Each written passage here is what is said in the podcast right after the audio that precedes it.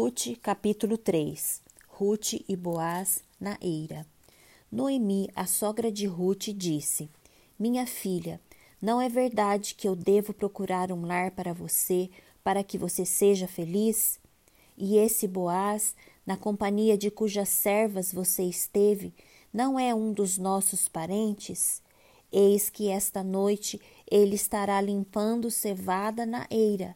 Lave-se, ponha perfume, vista a sua melhor roupa e vá até a eira. Mas não deixe que ele perceba que você está ali, até que ele tenha acabado de comer e beber. Quando ele for dormir, repare bem o lugar onde ele vai se deitar. Então vá, descubra os pés dele e deite-se ali. Ele lhe dirá o que você deve fazer. Ruth respondeu: Vou fazer tudo isso que a senhora está me dizendo.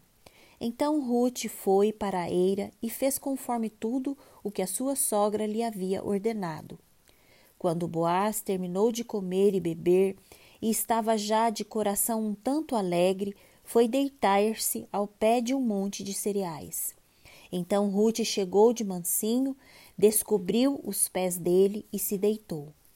Aconteceu que no meio da noite o homem se assustou e sentou-se, e eis que uma mulher estava deitada a seus pés.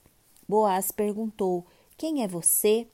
Ela respondeu: Sou Ruth, a sua serva.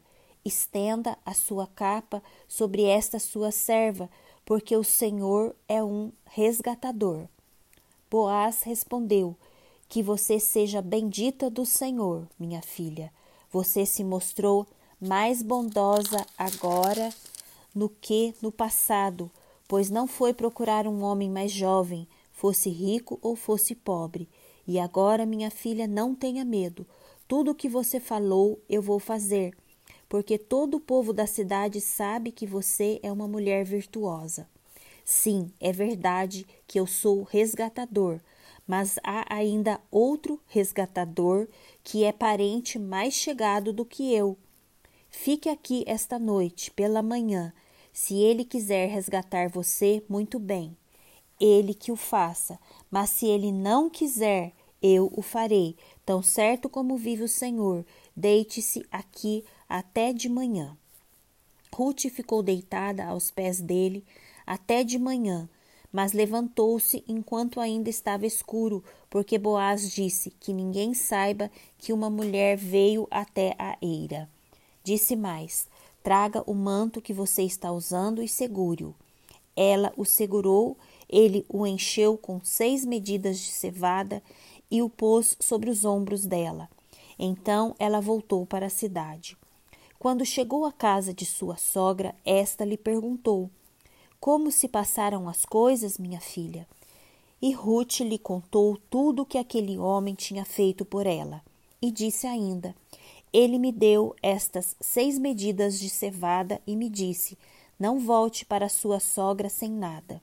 Então Noemi disse: Espere, minha filha, até que você saiba em que darão as coisas, porque aquele homem não descansará enquanto não resolver este caso ainda hoje.